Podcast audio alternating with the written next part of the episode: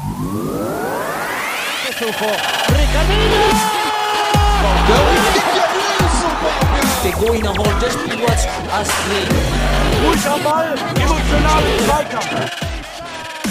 Mr. Futsal, the Mr. podcast. Futsal, il podcast. Mr. Futsal, el podcast. Hallo und herzlich willkommen, liebe Futsal-Freunde und Freundinnen an den Podcast-Endgeräten. Hier ist wieder euer wöchentlicher, vorwiegend wöchentlicher Futsal-Podcast 2x20 netto von Mr. Futsal. Mit mir heute, euer Futsal-Economist hier am Mikrofon und auf der anderen Seite David Becker, unser Futsal-Theoretiker. Hi David, ich grüße dich. Hi, vielen Dank, dass ich wieder mal mitmachen durfte nach einer recht langen Pause. Ja, du hast jetzt den zweiten, den zweiten Podcast nach dem neuen Format, der dritte in Summe, oder? Ja. Ja. Ist das erst erst? Ist noch nicht der vierte in Summe? Ah, ist schon der vierte. Ach, guck mal, das geht so schnell, David. Du bist einfach im Ja. Universum drin. Zack. naja, es geht. Es geht. Nee, freue mich ja, dass du wieder Zeit hast heute. Wir nehmen jetzt hier Sonntagabend auf, denn wir haben gedacht, schnell nach dem Länderspiel, weil Mittwoch kommt ja dann schon das nächste gegen Frankreich. Und damit wir direkt in der, in der, in der Diskussion sind mit dem Länderspiel, ja, hauen wir einfach heute am Sonntagabend raus, oder? ja, auf jeden Fall. Ähm, ja, lohnt sich ja, oder? Darüber heute zu reden und über das gestrige Spiel und dann hoffentlich auch noch Mittwoch über das nächste Spiel. Steht so viel an. Genau, lass uns Content produzieren. Ähm, ich würde wieder wie immer standardmäßig vorschlagen, ohne Gegenstimme, dass wir die News durchgehen, dann Regionalligen und dann widmen wir uns natürlich dem, dem Auftritt in Chemnitz unserer deutschen Futsal-Nationalmannschaft. Ja, oder? Klingt gut? Ja, genau. Könnten- Lass uns so machen, ja. Fang an. Wäre jetzt echt mal witzig gewesen, wenn du einfach widersprochen hättest. Also das wäre ja. ja, vielleicht in Zukunft mal. Dann kann ich hier direkt stumm schalten. Nee, passt. Ich fange mal an mit den News. Wir hatten einige, einige Feedbacks und ich habe mir auch selbst ein Feedback gegeben, nämlich zur letzten Folge. Da habe ich ähm, unseren Hans-Jürgen Huth aus äh, Brandenburg, aus Ostdeutschland verwechselt mit einem ehemaligen Bundesligaspieler und dachte erst, äh, Hans-Jürgen Huth wäre dieser Spieler, der mal irgendwie da war im Osten im Futsal. Und dann habe ich nachgeschaut, mit wem ich ihn verwechselt habe. Und es handelt sich um Sebastian Helbig, der früher Bayer Leverkusen in den 90ern, Anfang 2000er in der Fußball-Bundesliga gespielt hat und dann tatsächlich 2017 beim VfL Hohenstein Ernsthal damals aufgeschlagen ist und dann auch beim Länderauswahlturnier dabei war, meine ich. Und das mit, damit habe ich Hans-Jürgen Huth verwechselt. Sagt dir noch der, der Spieler Sebastian Helbig was? Du bist ja erst später in den Futsal gekommen. Boah, nee, da bin ich, da, da bin ich viel zu spät reingekommen in Futsal. Nee, da habe ich keine Ahnung. Schade eigentlich, weil es echt nicht viele dieser ehemaligen Fußballprofis gibt. Wir kennen Timo Heinze, klar, sehr präsent, der, der mit dabei war, der jetzt aber erstmal auf dem Papier nur Drittligaspieler war, ähm, aber natürlich in der Bayern Jugend komplett ähm, auf Bundesliga-Niveau war. Aber sonst halt wirklich Bundesliga-Fußballer hatten wir nur in bei den Warriors Saar. Wie, wie hieß er denn? Ich weiß es nicht. So, ich bin so lange noch nicht da, dass ich äh, Ja, stimmt. äh, sowas weiß. Das war auch, ähm, auch ehemaliger Fußballspieler. Richtig, bei den Warriors aus Saar. Sind auch nicht mehr dabei. Immer hatten sich mal angemeldet für die deutsche Meisterschaft, weil man sich damals leicht qualifizieren könnte, konnte über Südwest. Ja, sie Christian weiß es, der sagt uns das dann. Naja, Sebastian Helbig war der, der Spieler, den ich meinte. So, dann hat sich ähm, bei uns gemeldet, das muss man hier durchgehen, ähm, ja, ganz spannend. Kevin hatte sich gemeldet und hat uns ein YouTube-Video geschickt über Sandro Wagner und ähm, wie er in einem Fußball-Video eben YouTube-Video über Fußball und Jugendausbildung spricht. Und ja, und da immer wieder, ja, 4 gegen 4 findet er super und auch klar, Ninja erwähnt er, Fußball wird halt gar nicht erwähnt. Aber die Prinzipien, die er erwähnt, sind waren total Futsal. Ich habe es auch bei uns in die Gruppe gepostet. Hast du es mal reingeschaut in das Video zufällig? Ähm, ja, ich habe ich es auch vorher irgendwo schon gesehen. Dieses Video ist ja auch mit Ja. Hannes Wolf, richtig? Kann Ähm, sein, ja. Auch, ja. Ähm, Und ja, es ist, ich weiß nicht, die, die, diese ganzen neuen Änderungen vom DFB was im Fußball äh, von Nino ist ja eigentlich komplett, komplett Futsal. Ähm, 3 gegen 3, 4 gegen 4, 2 gegen 2. Ähm, das ist sowas von, ja, eigentlich schade, dass das nicht mit Futsal dann nicht mit aufgenommen wird oder auch vielleicht uns auch ja, uns gefragt wird, ey, äh, wie macht ihr das, warum, welche Rotation habt ihr und so weiter, dass man sich da austauscht. Ähm, und ja, ja wie gesagt, für, ich finde es für Kinder ist es einfach genial. Viele Ballkontakte, ähm, Erfahrungen sammeln, spielerisch ähm, Erfahrungen sammeln. Also ich bin auch, muss ich sagen, Fan davon. Ja, nicht mal dieses Rad neu erfinden, immer dieser Innovationsdruck. Ich denke mir immer, Deutschland der DFB hat immer so ein bisschen den Hang dazu, wir müssen was Innovatives machen. Wir dürfen nicht einfach kopieren. Ja, ja, ich, ich, ich verstehe, wo du hin willst. Ähm, das, das, das verstehe ich, ja. du verstehst, ja, aber es ist, ja, aber es ist, es? ja, es, na, es ist ja, ich, ich finde auch, dass irgendwie heute unsere heutige Zeit auch so immer äh, auch so ist. Ne? Man muss immer irgendwie was Neues, äh, ja. Innovatives haben, damit alle glauben, ah ja, das ist eine gute Idee. Oh ja, die ändern was, die versuchen mal was Neues äh, und nicht immer das Alte. Ähm, ich finde das eher so ein Gesellschaftsding, muss ich, äh, äh, muss ich sagen. Ah, guter Aspekt. De de definitiv, ja. Ja, das. Mhm. Ja, anstatt, anstatt manchmal zu sagen, ah, ja, wir haben Erfahrungen gesammelt in dem und dem und das und ja, ja, wir müssen immer irgendwie was Neues äh, das ist ja so ein, sag ich mal, so ein Verteidigungsmechanismus auch, ne, vom, vom DFB, sich zu rechtfertigen. Ja, wir haben doch, wir haben doch, wir probieren doch was Neues ähm, und wollen Sachen ja vor, voranbringen. Also ist, glaube ich, auch viel Politik dabei. Ähm. Ja, definitiv, ja. Das macht halt schwer, ne? Ich meine, ist ja schön, wenn man die Elemente aus dem Futsal genauso auch jetzt bei Sandro Wagner sieht, der die wertschätzt. Von daher war das ja nicht super. Ja, ja es, es, ist schade eigentlich, oder? Dass man da nicht auf Futsal zugeht und sagt, ey, kommt, ähm, mhm, total. lass uns doch mal drüber reden, diskutieren, ähm, zusammen als zwei Sportarten, die einen Ball am Fuß haben, ähm, sich da auszutauschen. Und auch gegenseitig zu benutzen, ne? In dem Sinne.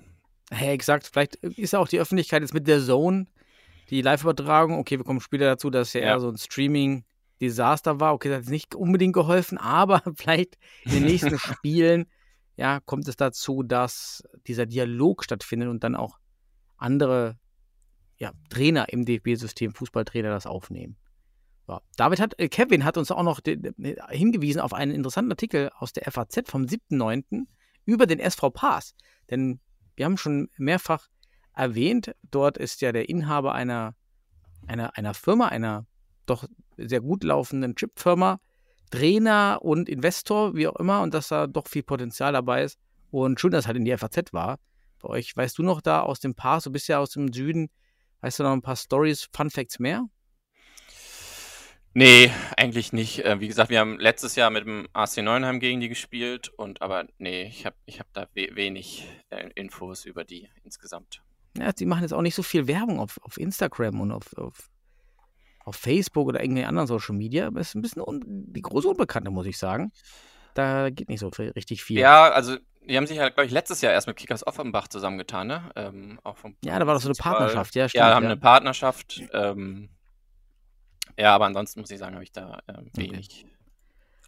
Dann hat und mich auf jeden Fall eine Nachricht von, von David Simmes. Der, äh, schöne Grüße gehen raus wir haben zusammen gespielt, Futsal auch ein, zwei Jahre zusammen bei den Turo Futsal Lightnings, hat mir nochmal geschrieben und wie toll, dass er echt einen Podcast liebt und ihr hilft. Und das motiviert ja immer das Feedback, dass Leute unsere Inhalte auch nutzen, um sich selber nicht nur fortzubilden, aber auch mit dem Sport weiter in Verbindung zu halten.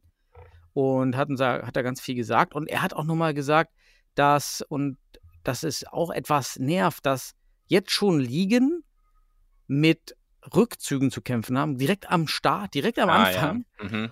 Und jetzt sind die ganzen Spielpläne zerstückhackelt. Und ich fand das auch interessant. Er meinte nämlich, und das finde ich nur anders, warum macht man das im Futsal nicht mal mit einer Warteliste?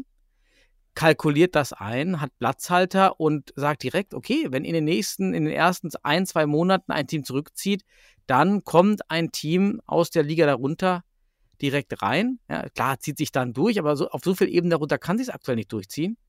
das sind ja meistens nur eine darunter. Also der, der Impact wäre nicht so schlimm, aber da habe ich mich gefragt, ist das wieder nicht so eine Sache, ja, da müssten wir halt ein bisschen innovativer werden und sagen, okay, wir schauen uns den Futsal an, was sind die Charaktereigenschaften? Und aktuell ist es so, die, da sind halt viele Teams, die ziehen einfach zurück nach Saisonbeginn. Das gibt im Fußball halt gar nicht. So dass, ach, nö, wir haben nicht genug Leute oder nicht, nicht so häufig, oder? Ist das so ein bisschen Ja, ich, ich würde das auch sagen, dass im Fußball das nicht so häufig ist. Beziehungsweise, also ich in meiner Jugend habe das nie, glaube ich, nie erlebt, dass eine Mannschaft im Fußball zurückgezogen hat. Und jetzt im Futsal, ja, ständig hört man da, dass irgendwelche Mannschaften zurückgezogen ähm, haben. Grundsätzlich ist dann die Frage, wie viele würden wirklich auf dieser Warteliste dann sein? ja, stimmt. also, ähm, aber Kannst du sonst, äh, durchgehen. Aus der Liga ja. darunter einfach. ja, ja. Ähm, das wäre so die Frage. Und dann ist es ja, finde ich, schon Regionalligen abhängig. Ne? Also zum Beispiel in der Regionalliga Süd habe ich das noch nicht erlebt, in, in keinster Weise, dass da ein eine Team Hm. zurückgezogen hat. Und ja, da fehlt irgendwie Profi Professionalismus irgendwo, ne? Dass die Teams Mhm. da wirklich und auch ja, dieses ähm, sich teilen, also Fußball und Futsal gleichzeitig zu spielen, ist auch ist so auch so ein Ding. Und wenn man das dann nicht ordentlich organisiert und dann plötzlich am gleichen Spieltag äh, Futsal und Fußball hat, ähm, dann wird es natürlich äh, problematisch. Ja, also ähm, fand ich auch doch einen guten Ansatz, was man machen könnte, weil oftmals in den Diskussionen, auch wenn man sagt, na, die Verbände, also die, die Landesverbände müssen mehr machen, kommt dann immer so die Standard-Gegenfrage, ja, was sollen wir tun? So, jetzt haben wir wieder eins mehr. ja, wir hatten Aufstiege irgendwie verhindert oder ganz flache Hierarchien. Wir haben Anreize für Schiedsrichter, weniger Kosten. Jetzt haben wir auch noch, macht eine Warteliste für zurückgezogene Teams. Ja, weil David hat auch gesagt, das demotiviert auch die Teams. Ja, er ist eigentlich denke ich okay, wir haben jetzt nur einen halben Wettbewerb. Anstatt zehn Teams spielen jetzt sieben in der Regionalliga West. Ja, So. ja, also ich finde auch, man sollte sich vielleicht mal hinsetzen und andere Konstrukte entwickeln. Ne? Also zum Beispiel sich Sachen wie im, ich habe letztens das im, in Handball mit einem mit einem Frauen-Handballtrainer geredet und die haben ein ganz anderes System. Die haben zum Beispiel so drei, ähm, Dreier- oder Vierergruppen. Ähm, und dann Mhm. kommt der erste oder und zweite weiter und die spielen dann gegen andere äh, vom ersten äh, und zweiten und so weiter und so fort. Dass man also in kleineren Gruppen ähm, die, die Spiele austrägt, ähm, dann auch nur in der Umgebung. Ähm, wie zum Beispiel jetzt, wenn wir nur, nur, was weiß ich, Heidelberg gegen Frankfurt, ähm, Darmstadt, Ma- Mainz. Ähm, und Mhm. die ersten beiden spielen dann gegen eine andere Region, äh, was weiß ich, Köln, äh, Düsseldorf. Also jetzt, ich meine, unter, unter der Bundesliga, aber dann Köln, ähm, Schwerte, Biel, äh, was weiß ich, was da noch ist. Ähm, und so, dass man, sag ich mal, die langen Fahrten und sowas entzerrt ähm, und dann auch eher merkt, welche Vereine wirklich da dahinter stehen. Jetzt auch nur eine, eine Idee von vielen. Ja, aber auch gar nicht schlecht. Ja, man muss sich halt ein bisschen umschauen und einfach mal offen sein, was könnte man machen und eben nicht in diesem klassischen Korsett festhängen und das halt machen, wir haben es schon immer so gemacht und aber eigentlich für eine andere Sportart und auch in einem anderen Stadium der Sportart. Ja, cool. Finde ich interessant, den, den Ansatz mit den Doppelgruppen da oder mit diesen, ja. Dann hat uns noch geschrieben, ah Jan, jetzt kommen wir gleich drauf, weil Bericht aus Hamburg, aus der Verbandsliga, ein paar Spiele, kommen wir gleich. Und dann hat uns noch geschrieben, Ricardo hat geschrieben, wir sollen wieder unseren Bundesliga-Einspieler bringen. Ja, Bundesliga, damals von 1965 aus der Fußball-Bundesliga.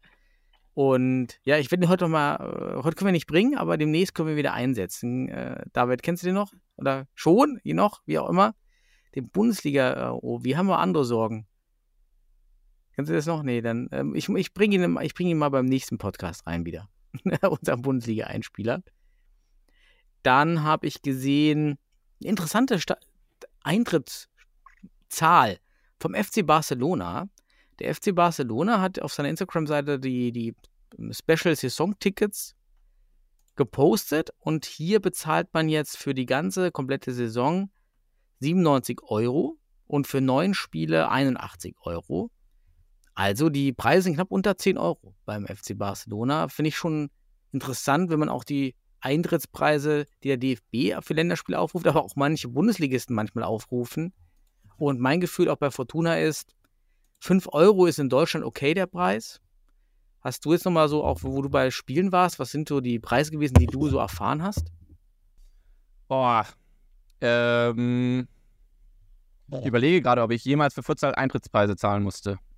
Das ist auch schon mal ein guter, ja richtig, auch mal ein guter Punkt, der den Futsal in Deutschland gut beschreibt. ähm, ich glaube, ich musste, hab noch nie, hab, ich habe noch nie irgendwo äh, zahlen müssen. Ja. Wie viel, wie viel nimmt ihr in Düsseldorf? In Düsseldorf 5 Euro. 5 Wir hatten das am ja. Anfang Castell auch viel, viel komplizierter, aber haben auch festgestellt, nee, das ist eine gute Hürde. Auch Geld, allein das Geld in der Kasse. Du für, Also wenn du dann auf 7, 8, dann hast du lauter Kleingeld und bei 5 Euro ist es auch einfacher in der Abrechnung und ja, also über 10 Euro würde ich auch nicht gehen im, Futsal in Deutschland. Nee, also 10 Euro finde ich viel, auf, jeden Fall viel zu viel. Ähm, wir hatten mal die Idee, ob man nicht so Coupons, ähm, also man einen Eintritt zahlt, was weiß ich, so 2 Euro und man kriegt noch zusätzlichen Coupon, dass man ein Getränk äh, umsonst kriegt und, und dann so, so oder 5 Euro und dann ein Coupon noch dazu. Ah, das wäre auch smart, ja. Also so eine Idee, dass dann noch Getränke wegkommen und, und die vielleicht dann noch Lust haben, noch ein, noch ein Getränk zu trinken und es sich nicht so Mhm. nicht so sich so teuer anfühlt. Übrigens für, für dich und auch für alle anderen Zuhörer, die, ich glaube, das beste Produkt mit den besten Margen, wenn man viele Kinder in der Halle hat, sind diese, diese Fake Capri Sonne aus dem Aldi. Also die kriegt man für 1,50 Ah, Euro ja. weg. Das Stück. Also, und die kommen und kaufen und kaufen und die Eltern, klar, müssen dann kaufen, ich ja auch, für meine Kinder. Dann hängt man da drin 1 Euro oder 1 Euro, oder 1,50 Euro. Das geht schon, dafür kriegt man die weg. Ja, Ja. ja. nee, ist eine, gut, äh, ist eine richtig gute Idee. ja. Top. Also, das sind so die Preise vom FC Barcelona und äh, da ist ein guter Richtwert auch für, für, für deutsche Verhältnisse, dass wir da nicht drüber gehen sollten. Genau. Und jetzt habe ich noch ja, eine kleine, eine kleine Diskussion, die, die, die wir in der Gruppe hatten. Ähm, bei uns, bei Mr. Futsal, da waren ein paar Sachen die Woche dabei, die gar nicht schlecht waren.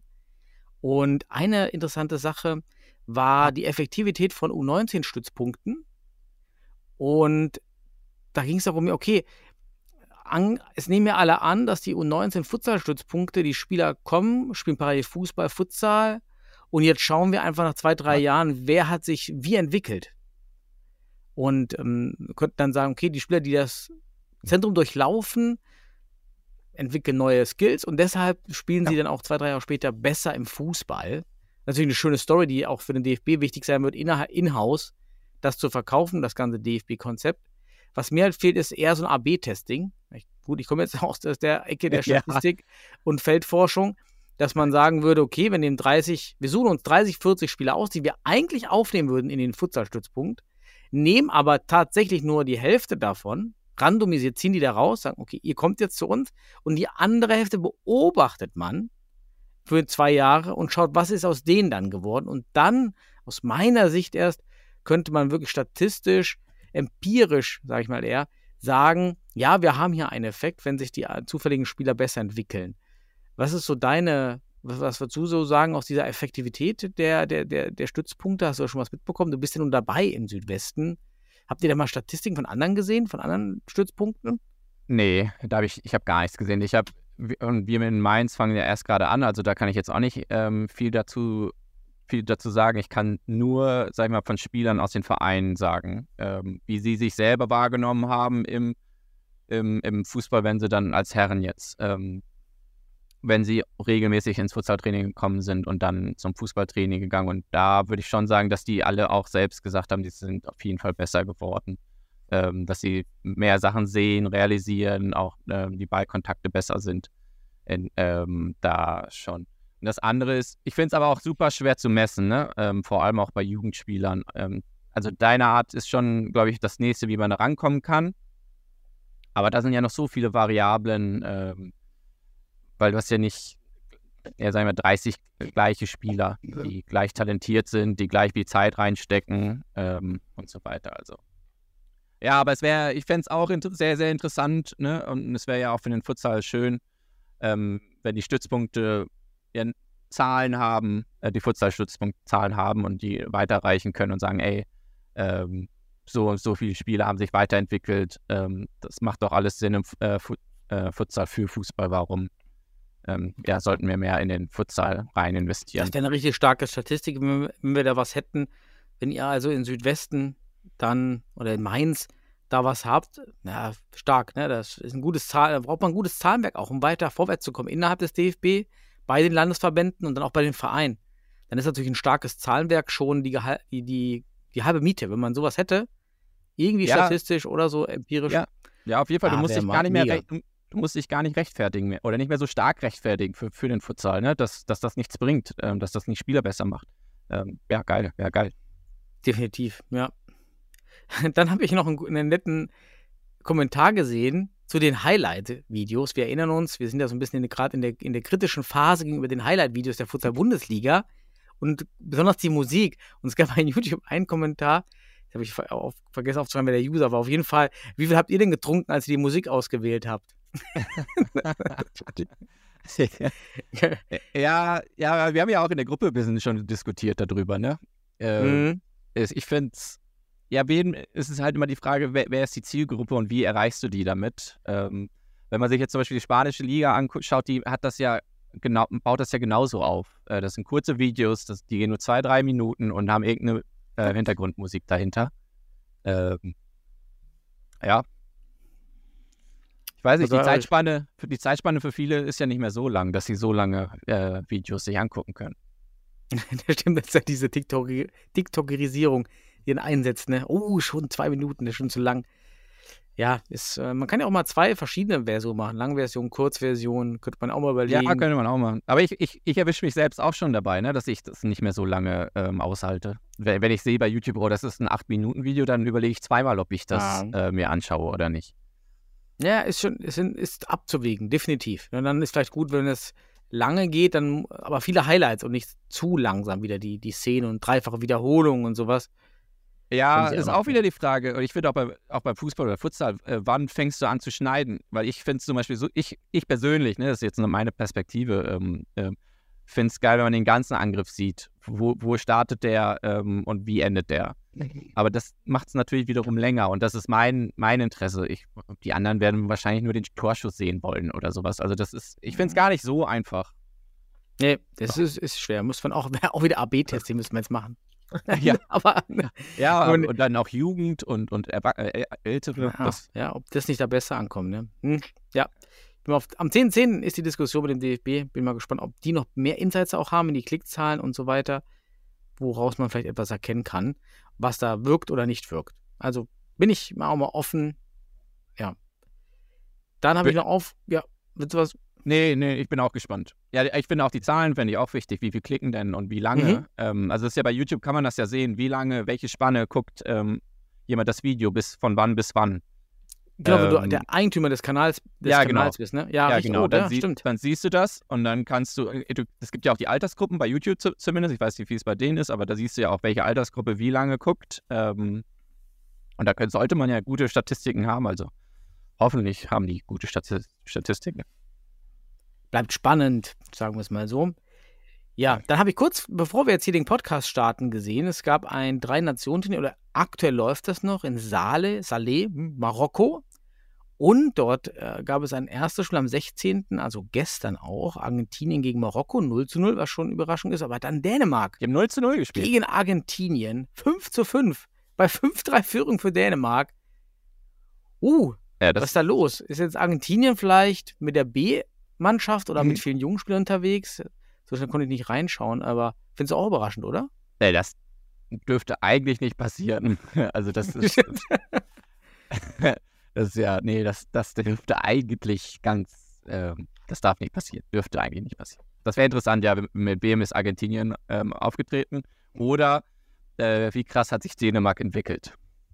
Und das auf einmal sind die wirklich so gut. Einfach, drei, einfach zehn neue Spieler aus dem Fußball geholt und dann bam. Ja, könnte gehen. Der wird den Verband nicht richtig viel Geld in die Hand und hier, zack. Los Ja, aber, geht's. das- aber das braucht ja trotzdem Jahre, also. Ja, Ja, ja. stimmt. Ich meine, wäre doch witzig, auch der DFB, es gibt ja schon ein Abstellgebot für die Fußball-A-Mannschaft, wenn der DFB einlädt. ja. Was passiert jetzt einfach, wenn, wenn eigentlich jetzt der DFB für die Fußballnationalmannschaft einfach die, die dritte Garde der Fußball-Bundesliga einlädt? Interessante Idee. Ja, bitte mal testen, AB-Testing. bitte, da haben wir es wieder. Ja, sowas, ich fände sowas eh interessant, oder? Also, ähm, wenn mal Fußballer aus höheren Ligen so eine komplette Mannschaft spielen, äh, stellen und dann gegen, gegen Futsalmannschaften, Mutsa- äh, Futsalmannschaften spielen. Äh, ja, ich, das wäre richtig gut. Ja, das wäre äh, stark. wär, es wäre super interessant, ähm, um auch Mhm. mal sagen den Futsal zu testen, ob dann wirklich, sagen wir, die, die Rotation und was es alles im Futsal gibt, ähm, ob das wirklich so effektiv ist, auch gegen, gegen Fußballer, die dann keine Ahnung haben. So ist es. Also vielleicht kommen wir die großen Vereine wie auch vielleicht bei Fortuna, das, das, wir sind ja an der Quelle. Ja? Also, aber Ja. da, da ist halt die Verbindung noch nicht da und auch das Standing in dem Verein noch nicht da, dass man sagt, lass uns doch mal gemeinsam so ein Ding aufziehen, vielleicht sogar dann im Sommer, ja, wenn sowieso der Content schwach ist. Und dann spielen halt mal die Futsalspieler gegen die Fußballer ja, und, und machen halt mal ein Freundschaftsspiel. Ja, wäre Ja, richtig wäre geil. Also ich kenne es nur, ich weiß Mhm. nur von Barca, dass das ab und zu mal passiert. Aber da, da ist ja der Unterschied, dass die meisten Barca-Spieler, äh, Fußballspieler auch mal Futsal gespielt haben, also ungefähr, glaube ich, wissen, was da so ein bisschen abgeht. Also wäre es nicht so der gleiche Mhm. Vergleich. Ja, stimmt, das ist immer ein bisschen anders oder äh, noch schwieriger auch für die Futsaler danach mitzuhalten, ne, wenn die eh wissen, was so ein bisschen läuft. Ja. mhm. Das hatte ich jetzt noch rausgefunden und dann der Rest bezieht sich eigentlich auf die Nationalmannschaft und die Regionalligen. Sollen wir mal in die Regionalligen springen oder hast du jetzt noch irgendwie News? Nee, ich hatte nichts. Ah, ah, obwohl, ich hätte gerne noch eigentlich die U19-EM. Äh, Futsal ist ja in, war ja in Ko- Kroatien und jetzt war ja letzte Woche Portugal gegen Spanien. Hm, das Finale. Ähm, ich habe es mir angeschaut und boah, das ist so geil, was so 18, 17, 16-Jährige da schon können und wie schnell sie sind und wie ihre Ballberührung und ihre Handlungsschnelligkeit und ihr Wissen, ähm, das ist schon das allerhöchste Niveau, was die da spielen, schon in so jungen Jahren. Das ist geil. Das ist wirklich geil, sich anzuschauen. Hast, äh, wo hast du es geschaut? Äh, Livestream? Hast du Livestream geschaut oder die, die Highlights der UEFA? Der Oder- Livestream, also war ja bei UEFA.tv, konnte man sich das äh, Mhm. ganze Spiel angucken. Also das ganze Turnier konnte man sich da sogar angucken, ne? Äh, waren ja über, war eine, eine Woche lief das ja. Ähm, und das war, das war schon äh, richtig, richtig geil, was die da gespielt haben. Vor allem Portugal und Ja. Spanien, das war schon auf einem anderen Level als die anderen Nationen. Ja, aber es ist auch schade, wenn man dann unsere Stützpunkte anschaut, wo wir eigentlich Basis, Jugend, Grundtechniken schulen. Ja, und die anderen Länder sind auf dem Niveau. Wahrscheinlich kann man die, die Schere ist da noch deutlicher als bei der A-Mannschaft. Ähm, ja, ja, Oder? definitiv. Ähm, die, ja, auf jeden Fall, die sind viel weiter. Aber kann man ja auch gar nicht vergleichen. Die fangen ja schon viel, viel früher an mit der Sportart und haben auch bessere Trainer, die dir das beibringen können, ähm, die Bewegung kennen und, und, und. Ähm, da sind wir, da sind wir ganz, ganz, ganz weit weg, was vor allem auch technisch, was zum, zumindest zu Spanien und Portugal. Ähm, jetzt die anderen Länder, finde ich, das ist gar nicht so weit weg. Ähm, man müsste halt da Mhm. mehr, also technisch, glaube ich, sind wir schon ähnlich, wie, so wie Finnland oder Slowenien. Das, da sind wir, glaube ich, technisch von der Jugend nicht so weit weg oder gar nicht weit weg. Ähm, aber halt mannschaftstaktisch ähm, und Handlungsschnelligkeit, die fehlt uns da noch. Mhm. Ja, schöner, schöner Hinweis. Ich habe es auch ganz vergessen, mal zu erwähnen, ja, die, die U19-Meisterschaft da. Ja, ist gut, was geht. Gut für die Jungs. Ja, und dann würde ich sagen, gehen wir in die Regionalligen. Denn da war jetzt echt, echt einiges los. Ähm, hast du es vor dir liegen? Sonst lese ich einfach mal vor. Äh, lies bitte vorher. Genau, ich gehe einfach durch die App durch. Wenn man, wenn man einmal die Favoriten angelegt hat in der Fußball.de App, dann kommt man ja schnell durch. Das erste Spiel war auch schon ein Spitzenspiel aus der letzten Saison, nämlich der Wuppertaler SV gegen Holzpfosten Schwerte. 4 zu 4. Und hier David Simmers, den wir eben erwähnt haben, war mit am Start, hat auch gespielt und Holzpfosten komplett, ich habe mal durchgeschaut. Ich kenne keinen einzigen mehr von früher, außer die Torhüter, die damals auch noch in, in, bei Gladbach und, und, und Kleve waren. Aber ja, ich ähm, war 4-4. Scheint ein sehr spannendes Spiel gewesen zu sein. War ein bisschen was los. Ja, aber sonst war es das halt schon durch diesen komischen, zerhackelten Sp- Spielplan. Also nur ein Spiel und alle anderen spielfrei. Das ist schon völlig absurd. Also, Ja. das ist ja äh, total schade eigentlich. Hast du da noch irgendwie Verbindung jetzt zur, zur Regionalliga West eigentlich? Ich? Äh, Ja, oder nee. Also ich hatte, so? ich hatte, dadurch, dass ich aus Detmold komme, hatte ich immer so immer ein bisschen die Ru- Ruska Detmold verfolgt, aber ansonsten, äh, nee, gar, kein, gar keine Verbindung. Gut, war also schon das Duell, direkt 4-4. Spannend. Dann gab es in der Nordostregionalliga, da gab es einmal leider eine Spielabsage, wieder auch hier. Also die Anzahl ist jetzt irgendwie gefühlt höher als in den letzten Jahren, aber es müsst ihr auch mal statistisch reingehen, ob das stimmt. Zumindest haben wir schon die, die dritte oder vierte Spielabsage. Hier Kroatia Berlin gegen FC Frankfurt oder. Das war ja das, das Team eben von, von, ähm, von Hut, Hans-Jürgen Hut. Und ich weiß nicht, wer abgesagt hat, steht jetzt hier leider nicht. Und dann völlig überraschend, ja, Marlon ist ja auch bei uns dabei. Äh, CFC Hertha verliert gegen Eintracht Südring 3 zu 6. Und Eintracht Südring ist neu in der Regionalliga Nordost. CFC Hertha jahrelang dabei. Und sie verlieren. Und im anderen Spiel war noch gestern, wie heute, Sonntag, 17.09., Borea Dresden gewinnt gegen den UFK Potsdam mit 7 zu 2. Ja, also da ist natürlich für CFC Hertha, das hat mich überrascht. Wenn du es so ein bisschen auch äh, verfolgst, du die Regionalliga Nordost bisher immer? Ja, ganz wenig, muss ich gestehen. Äh, ich gucke immer mal die Ergebnisse an und, und habe aber eher dann auf Liria mich konzentriert. Aber ansonsten, was da ähm, äh, darunter eher ist, da, da schaue ich weniger hin. Also es kommt ja auch, als wenn wir hier jede Woche durchgehen, dann, dann wirst du auch richtig der Profi hier in den Regionalligen. ja, ich merke schon, ich muss, ich muss das mehr verfolgen, die anderen Regionalligen. Aber meistens schauen wir ja auch in dem Podcast jetzt spontan irgendwie drauf. Und ähm, witzigerweise, Blumenstadt United ist erster in der Regionalliga Nordost. Okay, ein Spiel gespielt. Und Eintracht Südringen ein Spiel gespielt. Zweiter, aber hey, immerhin ein Stand der Liga. Hätte auch keiner erwartet, da oben die beiden. Ja, ich weiß gar nicht, wer der, wer der jetzt wer da jetzt nach dem, nach dem Spiel, ich hätte gedacht, Hertha ist einer der, der Favoriten, aber ich wüsste jetzt nicht, wer hier Favorit in dieser Liga ist. Ja, ich Also- auch nicht. Also, ja, ich bin da auch. Bin da auch. Der wird spannend, ne? Dann wird es sehr, sehr, sehr, sehr interessant. Ja, vielleicht kommt ja Dominik noch, unser Futter-Nagelsmann, dann noch ein bisschen mit in den Aufstiegskampf rein. Äh, Ja, wenn, er so weiter, halt. wenn er so weiter trifft, dann auf jeden Fall. Regionalliga Nord gab es wieder einen Nicht-Antritt, nämlich wieder von Sparta. Ich weiß nicht, wie das im Nordost, äh, wie im Norden die Regeln ist. Ich kenne das eigentlich zwei Spielabsagen, dann bist du raus. Wie ist denn das bei euch im Süden? Äh, ja, Wenn- ist bei uns auch so. Zwei Spielabsagen, dann bist du raus. Boah, also das wäre hart. Also wenn jetzt Sparta Futsal hier raus wäre, jahrelang dabei und jetzt schon eigentlich wieder ein Rückzug dann in der Regionalliga Nord. Puh, Ja, ist ja auch schade, oder? Die haben, also sie haben Mhm. noch letztes Jahr Relegation gespielt, richtig? ja, genau. Ja, und jetzt, ähm, ja. Ja, das ist super. Jeder Verein, der aufhört, ist schade. So ist es. Und dann noch schlimmer, wenn es noch so ein langfristiger Verein ist. Also, wenn noch mal jemand was reportet von dort, ähm, sag gerne Bescheid. Ja, also es war interessant oder katastrophal, kann man fast sagen, dass die da weg sind. Ähm, wir haben dann aber Alter Teichweg gewinnt gegen den PTSK Futsal. Na, letzte Woche noch verloren gegen Futsal Hamburg. Jetzt überraschend stark gegen Kiel, die ich ja eben auch oben gesehen hätte. Hannover auch. 96 unentschieden gegen die Futsal Falken aus Oldenburg. Hier bleibt es spannend. Und Maihan auch unentschieden. Was hier los in der Liga? Scheint sehr ausgeglichen. Maihan 6 zu 6 gegen Futsal Hamburg. Also, Ja, auch spannend, die Liga. Auch nicht so die erwarten Ergebnisse. Vor allem, wenn wir jetzt mal Sparta wegziehen hier aus der Liga. Gut, wir haben Wacker, die haben noch gar nicht gespielt. Vielleicht Wacker Favorit, je nachdem, wenn, die, wenn, die, wenn das Team wirklich so kommt, auch mit den zwei Hamburgern vom HSV, die gewechselt sind. Hm, Ja, dann sollte es eigentlich wacker werden. Aber ja, mal schauen, genau, mal schauen. Man weiß es da ja immer nicht. Ne? als Der- Favorit. Da gibt es ja vielleicht immer so welche, eine spielt.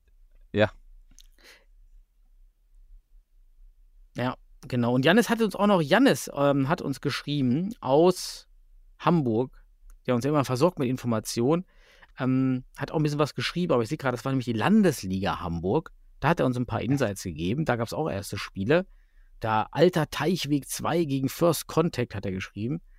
Ja, dass die sich da gesteigert hätten, Alter Teichweg 2. Und First Contact ist eine komplett afghanische Mannschaft. Auch vielleicht nochmal ein interessanter Fakt.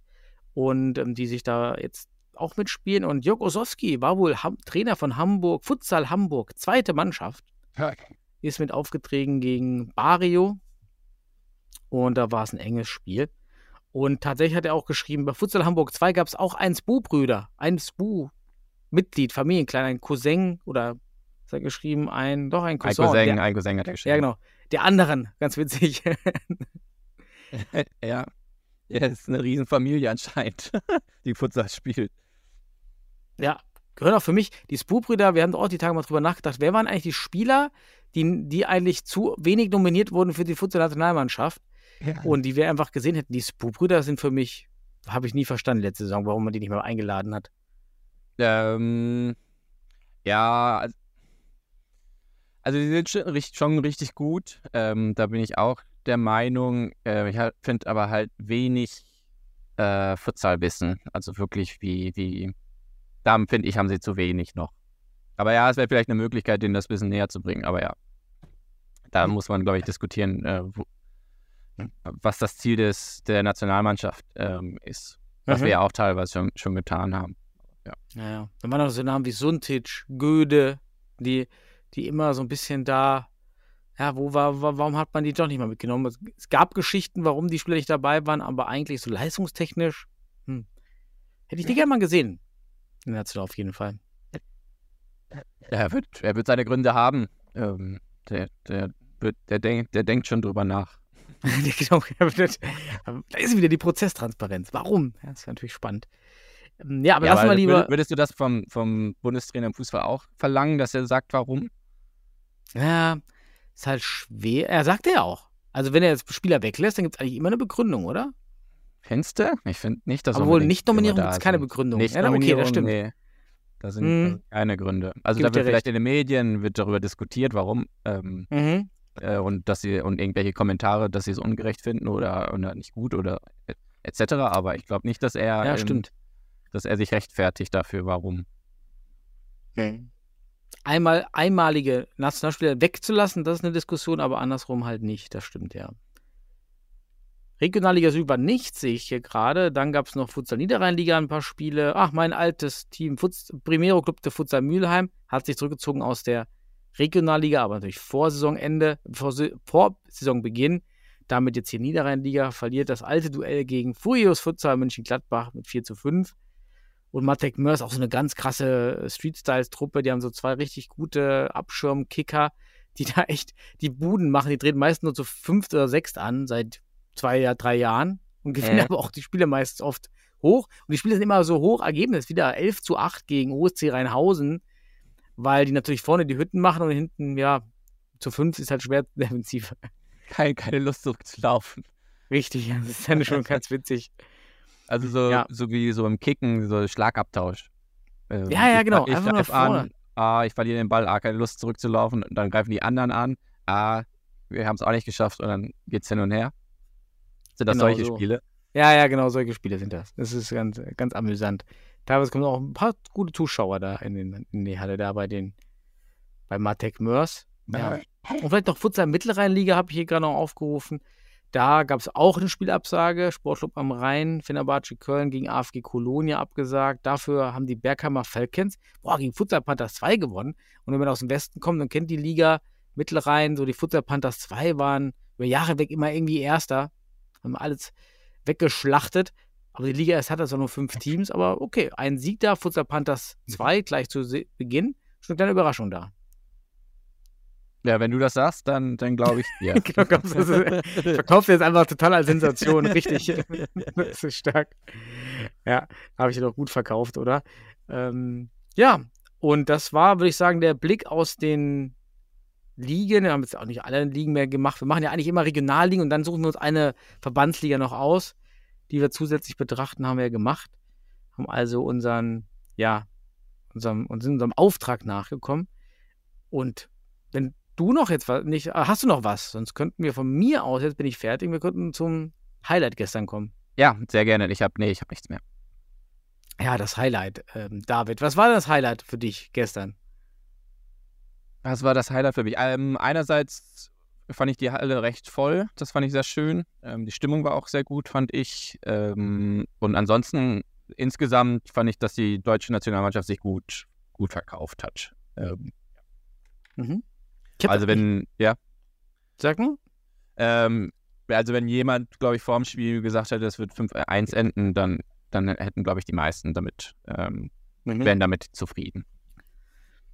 Ja, genau. Okay, äh, auch mit Blick eben auf die Weltrangliste oder die UEFA-Rangliste ist das schon mit, mit Kroatien ein Top, eine Top-Nation, definitiv. Ich fand auch die, die Halle sah ganz gut aus, passen dort 2000 wohl rein, 1458 waren da. Das ist aktuell bei den Rekordzahlen auf unserer Website, könnte das auch jeder Hörer nachlesen. Habe ich direkt aktualisiert. Das acht be- meistbesuchte Spiel. Aber wir haben jetzt auch Spiele aus 2016, die dann weiter, Ja. oder 2018, Ja. die jetzt knapp darüber Man liegen. kann, Mhm. ja, man kann nicht von Highlight zu Highlight springen. Das geht irgendwann. ähm, hat, hat, Das auch seine, ja. hat auch seine Grenzen. Grenze, ne? ja. Da war es jetzt nicht herausragend, so in dieser Historie. Aber es war natürlich aus einem anderen Grund herausragend. The Zone war dabei. Ja, The Zone und Ja, YouTube so Futsal. Alles parallel. Äh, Stream. Ja, also ich habe äh, ja, ich habe es ja mir bei- YouTube angeschaut und und war erst ich fand es erst sehr sehr schön, dass da 500 äh, Zuschauer geguckt haben und dann waren es teilweise auch 700 auf Mhm. YouTube, was ich geil fand und dann leider leider und das war für mich eigentlich die das Schlimmste an dem Ganzen ähm, war der der Stream war leider katastrophal. Ähm, Hm. gewackelt, geruckelt, äh, dann war er immer weg.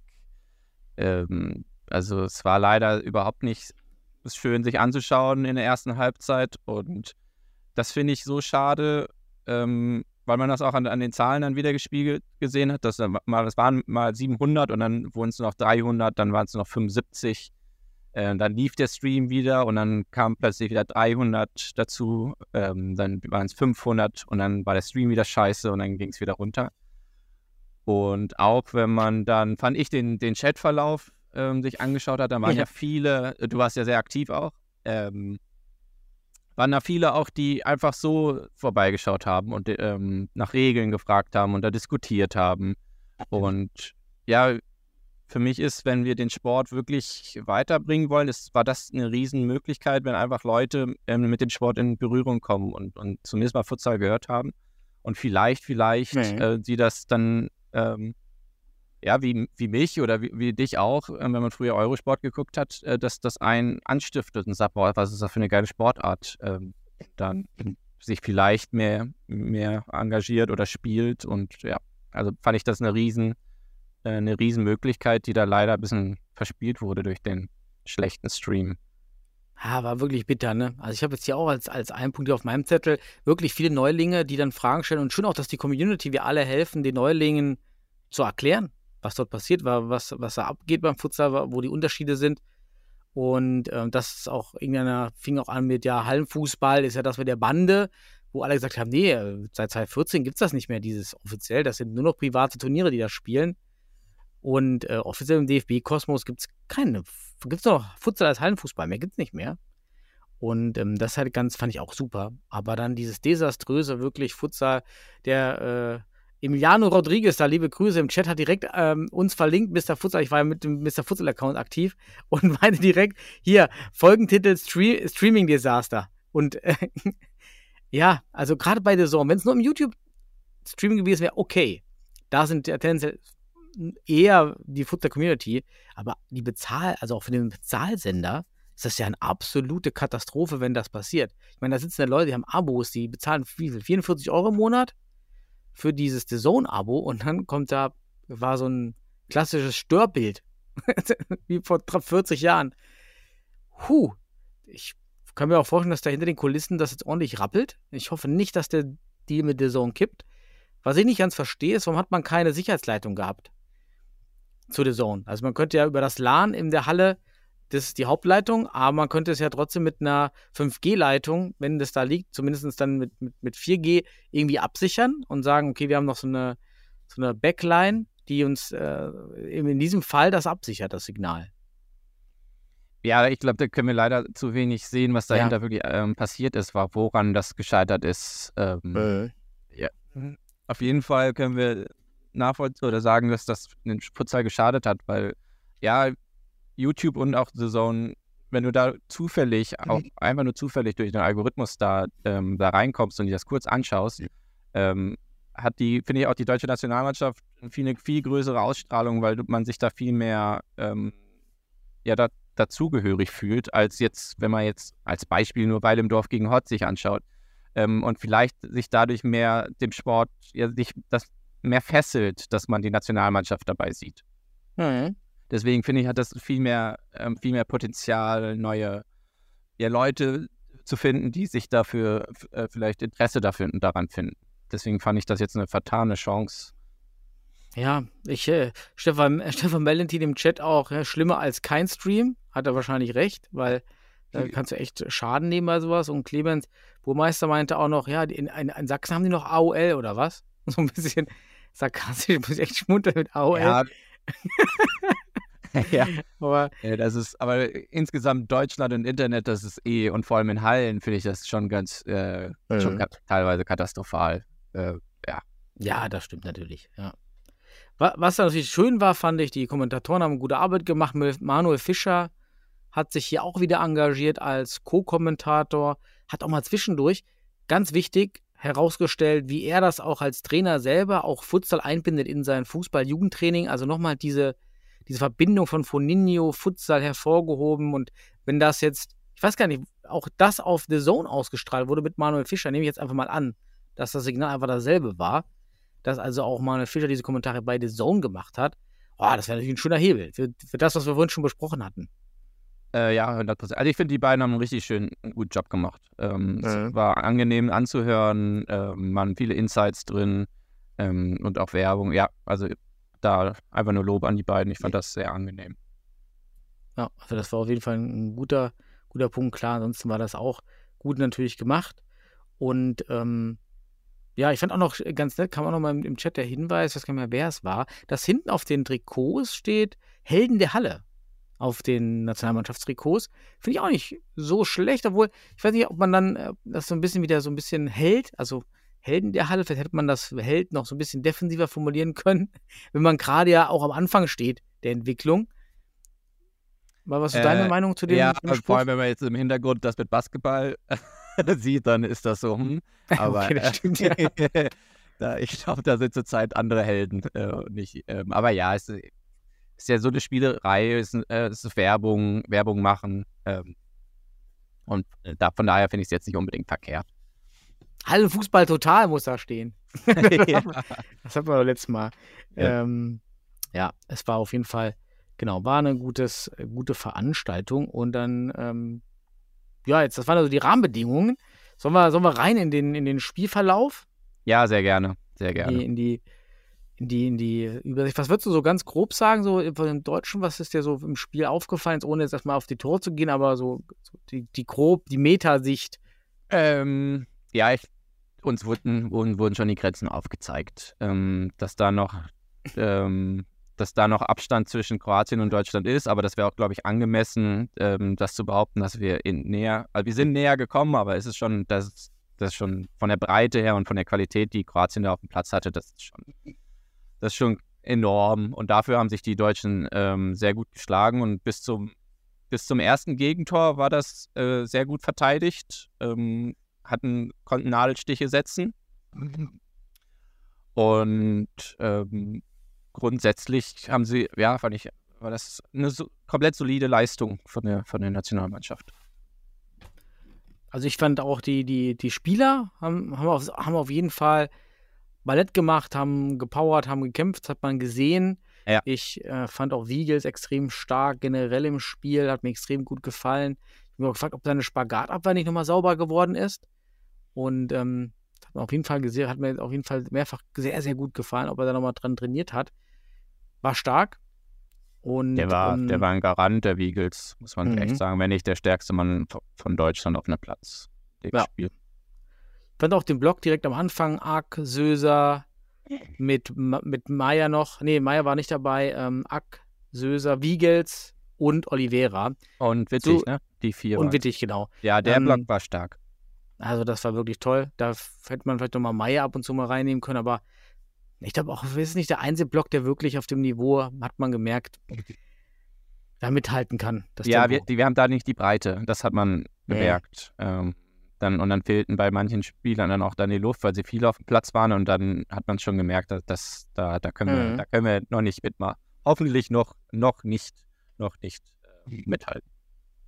Oftmals auch so ganz grob gesagt, waren wir auch die, unsere Fixos ein bisschen zu weit weg, teilweise von den Männern. Die haben es dann, die Fixos, die Pivots, auch gerade Nummer 9 von, von, von Kroatien, die, ähm, Peric, glaube ich, war das, äh, auch mal stark, äh, so gedreht, also weil sie einfach sehr viel Platz hatten. Das hat mich auch am Anfang ein bisschen Ja, ich gewundert. weiß gar nicht. Ich weiß, äh, erstens waren die Bewegungen, fand ich ganz stark, also die waren super schwer zu verteidigen. Und ich weiß gar nicht, ob der Abstand unbedingt das Problem war, weil du möchtest ja eigentlich, wenn du Fixo bist, so einen gewissen Abstand zum Pivot haben, dass er sich halt nicht um dich rumdrehen kann. Mhm. Ähm, dass er mit der Hüfte nicht an deine Hüfte rankommt ähm, und dann sich drum rumredet, ähm, dreht, sondern dass du eigentlich schon so einen Abstand haben möchtest. Ähm, ich glaube, müsste ich mir nochmal angucken, aber ich hatte eher das Gefühl, dass sie manchmal zu nah waren sogar ähm, und dadurch Probleme, äh, Probleme Hm. hatten. Aber wie gesagt, ähm, ja, die Pivots von denen, die, die Bewegung, diese, die Drehung waren richtig, richtig stark. Mhm. Ja, sah schön aus, da die, die, die, die Differenz zu sehen halt, ne, einfach. Ja. Ähm, ja, ich, ich fand also vielleicht noch ein großes Fazit von mir. Ich fand, das Team hat das gut gemacht. Ich fand ja, hm, ich fand in der Führung wurden einige Fehler gemacht in dem Spiel, also in der, in der, in der technischen Führung jetzt bei, bei Marcel oder wer auch immer, wie man das jetzt nennen will, das Team. Äh, da fand ich, man hätte mehr rausholen können in dem Spiel. Also, ähm, wir gehen ja gleich nochmal rein, aber allein die Standards, warum drehen sich weiterhin alle immer nur zum Ball äh, bei Standards? Also kla klassisch auch teilweise schön mit dem Rücken äh, wirklich parallel zur Linie des Balls und dann immer dieses fehlende Blocken. Uh, das hat mich echt ein bisschen schockiert. Ja, Also das ist, also ich sehe es, ich sehe für mich eigentlich eher die Problematik bei, bei der Deckungsart. Ähm, also du hast schon recht, dass sie nicht, dass sie manchmal viel den Ball im Blick hatten und dadurch den Gegenspieler nicht gesehen, ähm, gesehen haben und wie er sich bewegt, dass sie dadurch zu spät gehandelt haben und die ähm, zum Beispiel, vor allem beim ersten Tor zum Beispiel frei zum Schuss kamen. Ähm, ich fand, Deutschland spielt ja eine starke Manndeckung und das haben sie auch vor allem bei den Standards gemacht. Ähm, und das hat Vor- und Nachteile und das ist natürlich Trainerpräferenz und es ist ein, sag ich mal, einfacher, das einzustudieren oder beziehungsweise den Spielern zu sagen. Und da gibt es dann wenig Missverständnisse zwischen den Spielern, äh, wenn du sagst, das ist pure Manndeckung.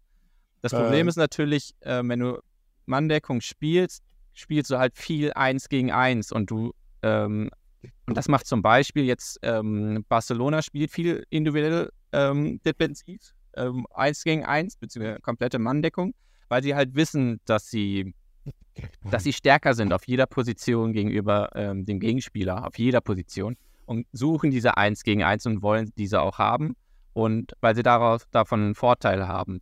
Ähm, und jetzt in dem Spiel war es halt so, dass es halt eben umgekehrt war, dass Deutschland viel Manndeckung gespielt hat, aber halt Kroatien individuell oftmals stärker war und dadurch hattest du viele Miss Miss Mismatches. Ähm, und da waren dann die, vor allem die Standards dann gesehen, dass, dass wir da nicht, ähm, nicht Mhm. mitkamen.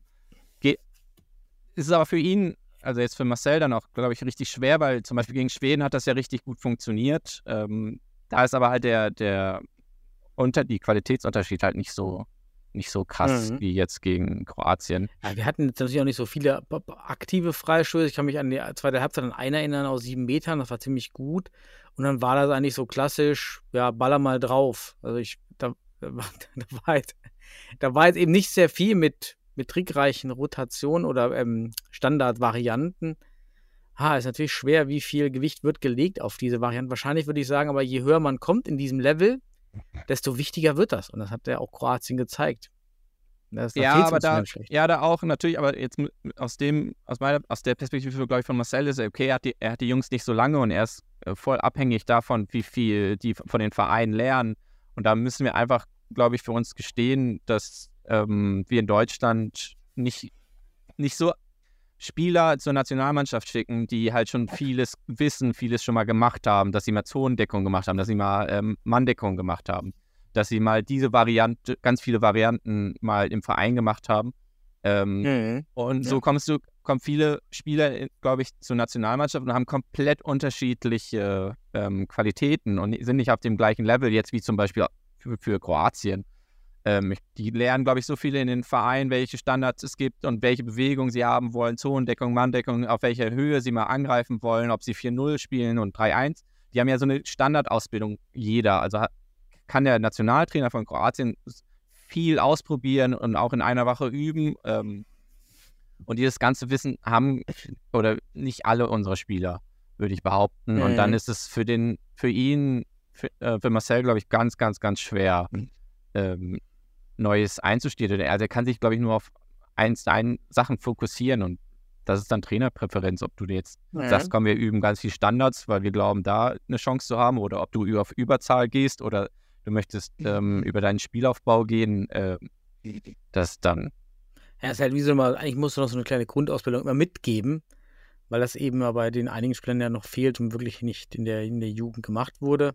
Ja, ist auf jeden Fall eine Herausforderung. Da, da gebe ich dir recht. Und das kommt natürlich in den Spielen jetzt noch mal mehr zum Tragen als Ja. in, der, in der ersten Runde. Ne? Das Ja, ist jetzt, halt ja, jetzt auf jeden Fall. Also gegen Kroatien hat man das gesehen. Ja. Da, fehlt, da fehlt uns halt viel. Ja, Dass geh wir wissen, dass man, ja, sorry, dass ich einmal nur zum Schluss, dass du, mhm. dass du halt wirklich verschiedene Standards hast, dass du es gelernt hast, dass du unterschiedlich auf unterschiedlichen Höhen verteidigen kannst, ähm, dass du wechseln kannst zwischen Mann und äh, Zonendeckung und so weiter. Ähm, dass, dass du Mhm. auch auf die Gegner ähm, reagieren kannst. Wie spielen die das denn? Ähm, dass du, was weiß ich, 4-0, 3-1, ähm, 2-2 meinetwegen auch, ähm, dass du deine komplette Variabilität hast. Und wenn du solche Spieler hast, die das können, dann kannst du als Trainer auch viel, viel mehr agieren und, ähm, und so bist du, hast du ein, ja nur ein, eine Lösung oder zwei und, und die reichen dann gegen solche Mhm. Gegner.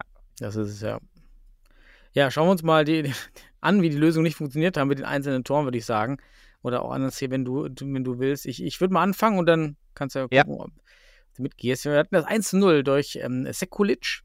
Da gibt es den, den, den Freistoß auf, auf rechten Ala, so drei Meter von der Grundlinie vielleicht weg. Und hier, das ist schon so ein kleiner Fehler. Ah, der ist halt, tut echt weh, weil Meier hat halt den Torschen Sekulic überhaupt nicht im Blick. Steht er am, äh, deckt den zweiten Pfosten sozusagen, hat ihn gar nicht im Blick und kommt dann ja auch drei Schritte zu spät, wirft sich noch rein. Ah, das war halt schade. Sacklam könnte auch noch Pech auf der Linie, geht er durch die Beine. Also da, ja, das ist auch dem HSV, also im Verein, macht, ja, HSV hat das Problem bei Standards, immer dieses auf den Ball schauen. Und hier war halt Meier, ah, ja, das war halt schade, dass er ihn da einfach gehen lässt. Ähm, ja, also ich, ein, einerseits wollte ich eigentlich auf die Entstehung des Freistoßes nochmal drauf eingehen, ähm, weil Oh, habe ich gar nicht mehr anguckt. Ja, weil der Suat Ak da ein bisschen leider, ähm, also der Gegner macht's gut. Der sieht, der sieht, dass Ak ähm, gerade sein recht, sein Körpergewicht auf den rechten Fuß stellt und dann geht er los. Also das sofort Mhm. zu erkennen und dann loszustampfen, ähm, ist schon, ist schon extrem stark. Und dann Suat Ak kommt dann natürlich mit seiner Geschwindigkeit, hat er dann gut eingeholt und dann grätscht er halt nochmal und Mhm. ja, vielleicht, das war ein bisschen zu ungestüm. Ähm, und ja, man hätte es bestimmt auch verhindern können, aber es passiert halt aber auch in dem Spiel. Und der Gegner macht stark. Dann, dann Timeout. Ähm, ich weiß gar nicht, ob wir es genommen haben oder ich glaube eher der Gegner. Ähm, ein Timeout. Und dann ist ja die Frage, was, was redest du dann im Timeout? Ähm, und, und ob Kroatien genau darauf gewartet hat und ähm, eine Variante ähm, aufgezählt und dann, ob Losfeld darauf auf eingegangen ist, wie er die Spieler haben wollte. Mhm.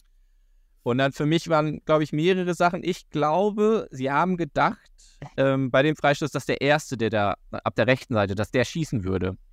Und deswegen war, glaube ich, Oliveira war das, stand ein bisschen, bisschen tiefer, Mhm. weil sie auch davon ausgegangen sind, dass der schießen wird. Und dadurch, glaube ich, auch der, ähm, der Meier auf, so auf, ja, in die Richtung von zweiter Pfosten.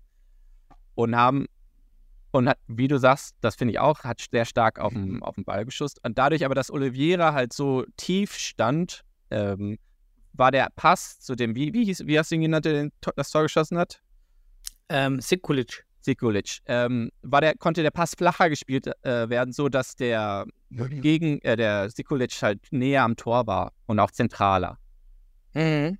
Ähm, und das war dann für mich auch dann schwierig. Ähm, ein Problem und dann, ja, Meier war für mich dann zu weit, einerseits ein bisschen zu weit weg, ein bisschen zu am, nah am Tor und ähm, ja, sehr ballfokussiert. War auf jeden Fall, aber war, lag ja auch so ein bisschen in der Luft. Wir hatten aber auch ein paar Chancen zu dem Zeitpunkt. Ne? Da, war, da war das Spiel auf jeden Fall noch mal ein bisschen offener. Ja. Ähm, so, wo das 1 zu 0 fällt. Ja, bis, bis dahin war es richtig gut. Mhm.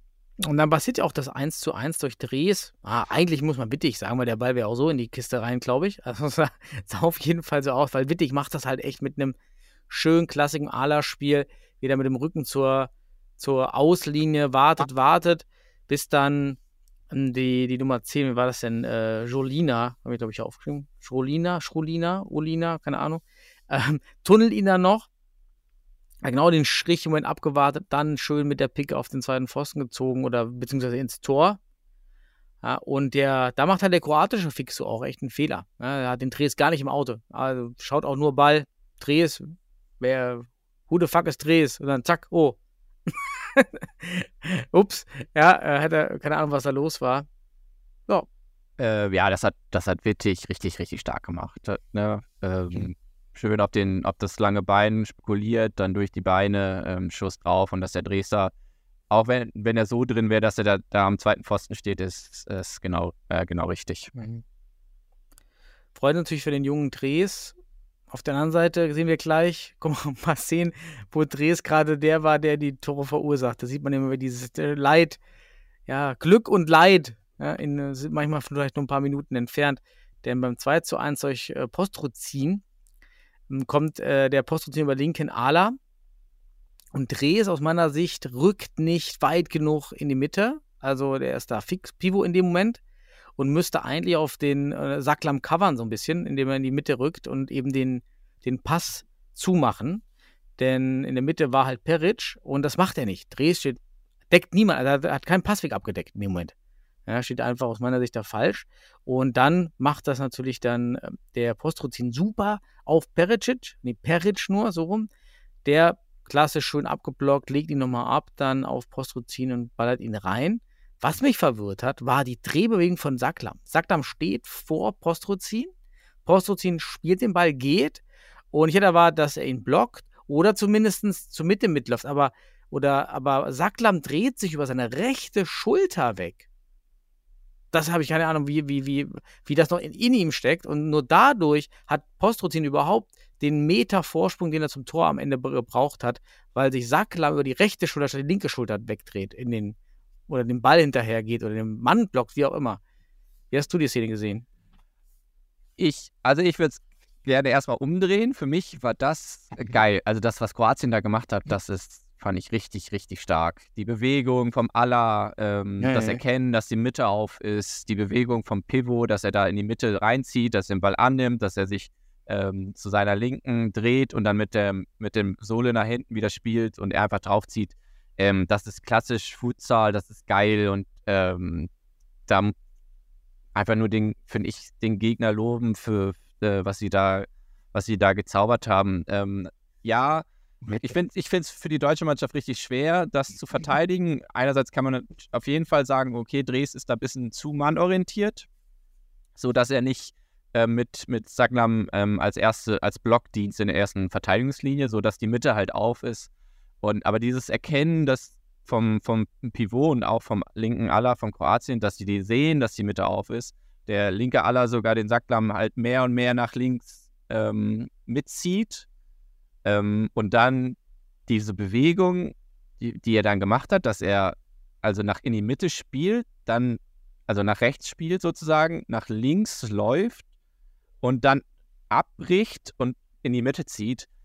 Das zu verteidigen, Daniel, sage ich dir, das ist scheiße schwer. In, vor allem mit der Schwin Geschwindigkeit ähm, ähm, ist scheiße schwer. Und, und natürlich hatte der Sacklam hat sich dann in die Irre führen lassen, dachte, dass er links rumläuft. Dreh, dann ist er diesen einen Schritt gegangen und dann dreht er sich halt über seine rechte Schulter, weil das dann in dem Fall der kürzeste Weg für ihn ist. Aber ja, die Bewegung, dann war das schon falsch. Aber die Bewegung vom, vom linken Aller, ich kann sie, das ist echt für mich ganz stark die Bewegung, wie er sie gemacht hat. Ja, da gebe ich dir auch recht. Also es war schon perfektes Futsal.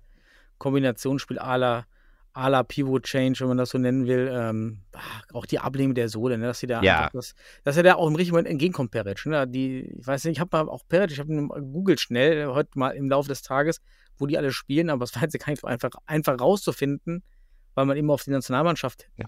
Link zuerst kommt. Wer mal stark, wer mit wem da irgendwie wie zusammenspielt. Jelovcev hat zwar kein Tor gemacht, aber das ist immer noch einer der stärksten Spieler Europas, der da mit in dem Kader ist.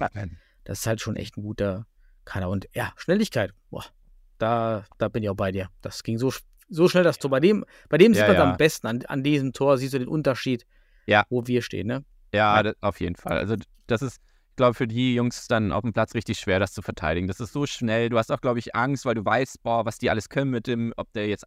Der hat ja auch so viele Möglichkeiten, ne? So wie, wie der linke Aller da den Ball führt. Der kann, nach, der kann nach links gehen, der kann nach rechts dribbeln, der kann nach rechts passen, äh, der kann auch zurück. Ähm, und da, den, sag ich mal, das ist so schwer, das zu verteidigen, den richtigen Abstand zu halten. Du darfst nicht zu nah dran sein, weil sonst dribbelt er dich aus. Du darfst nicht zu weit weg fern- sein, sonst ist der Deckungsschatten zu groß.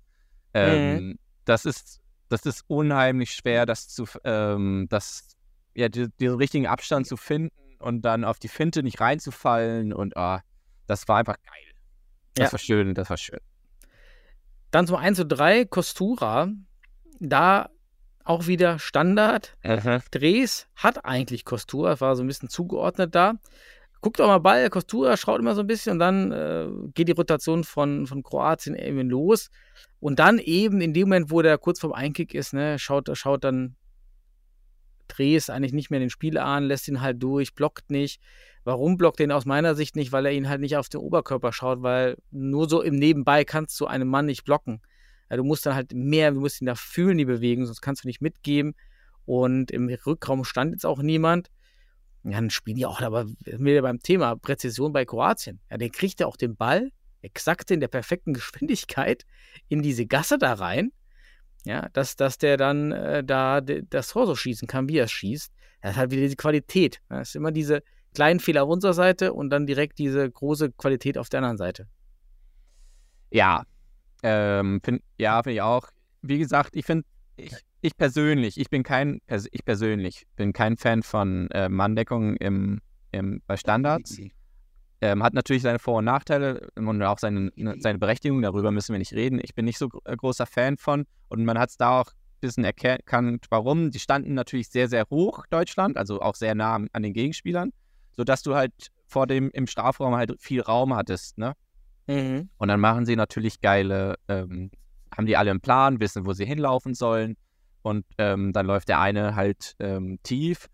Und das andere ist, wie, wie gesagt, wenn du Manndeckung verteidig- verteidigst, ist ja dieses immer dieses Eins gegen Eins. Und wie der, der letztendlich der Torschütze den Drehs angelaufen ist, erst Nähe gesucht hat und dann den Schritt ähm, und dann sich wieder entfernt, das war, fand ich auch wieder eine richtig geile Bewegung. Und äh, ja, wenn man da, glaube ich, wenig Erfahrung hat und weiß, ähm, wie man das verteidigen kann, dann ist das, das ist auch wieder, auch wieder schwer. Sehr, Ähm, sehr hohe Präzision, ja, die da ja. reinzukriegen. Ja, ja, und das Timing hat ja auch noch gestimmt, ne? Also du musst, das Timing muss stimmen, die Passstärke muss stimmen. Ähm, ja, das ist schon. So, dann, hat, dann hätte man gedacht, okay, in der Halbzeitpause wird Standard angesprochen. Passt auf, Ja. ja, seid wach und dann geht das Spiel kaum los und dann 1 zu 4 durch Peric. Weil ein Kick über, ja, auf 15 Meter ungefähr von der Grundlinie war der ein Kick entfernt. Also eigentlich jetzt gar nicht eine, so eine gefährliche äh, ja, Situation.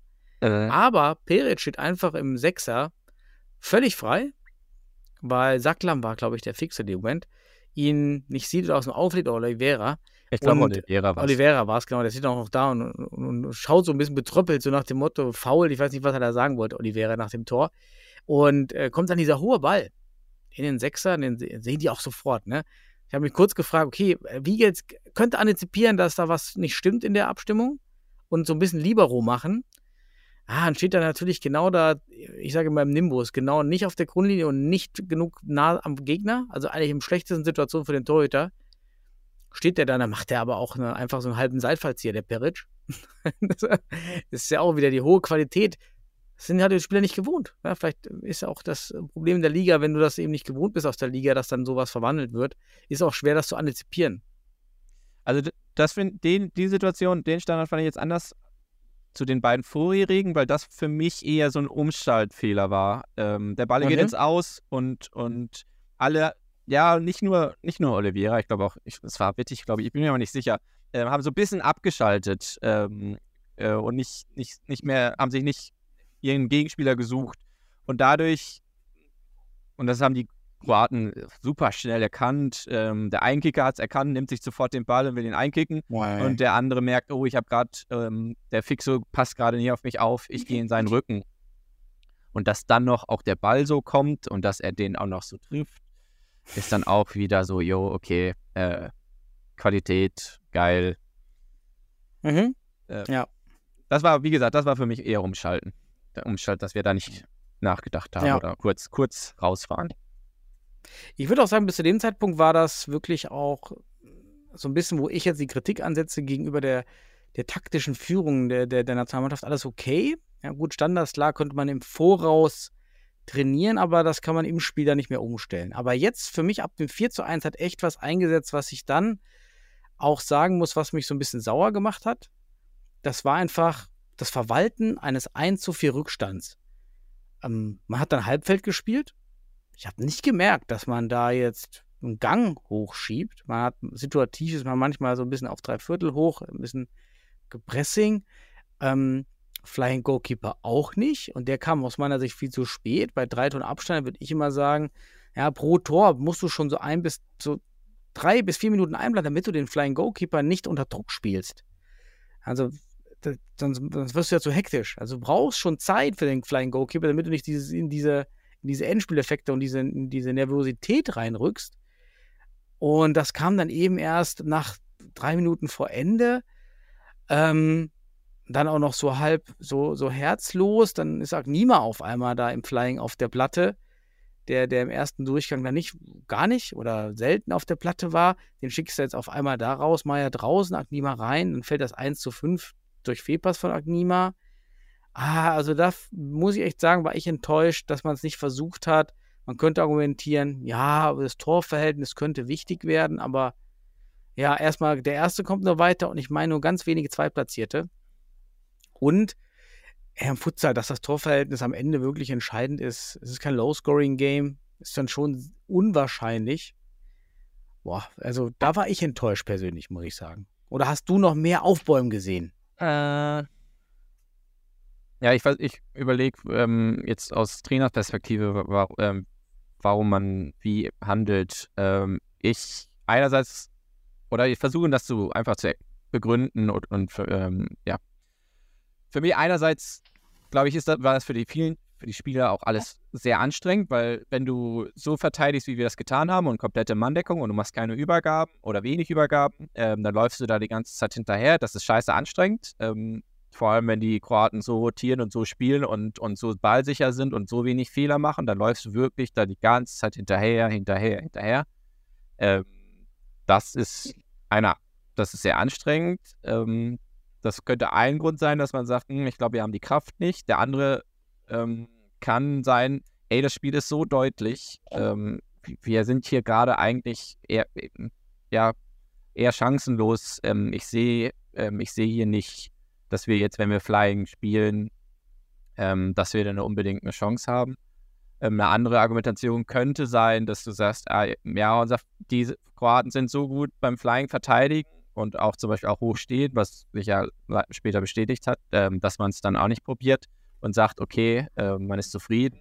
Ja, auch wenn und, du vielleicht die, selber die Spieler nicht hast, da bin ich bei dir. Also ich bin bei ja. dir, dass man Flying nicht in dem Spiel spielen muss. Ja. Aber dann spielst du es auch nicht drei Minuten vor Ende. Das ja, ist dann halt wieder ja, inkonsistent. Ja, aber da, also, nee, finde ich gar nicht. Also du kannst ja auch, also ich bin auch zum Beispiel eher ein Fan von, okay, ähm, ich möchte nicht so viel Gegentore äh, aber das ist, glaube ich, Trainerpräferenz und ähm, das sieht dann jeder anders oder, oder wie man das spielen möchte. Man möchte lieber Tore schießen, äh, fünf Tore schießen und dafür äh, sechs kassieren oder acht oder möchte nur eins schießen und dafür nur vier. Ich bin auch lieber Fan von wenig, ähm, wenig Gegentore bekommen.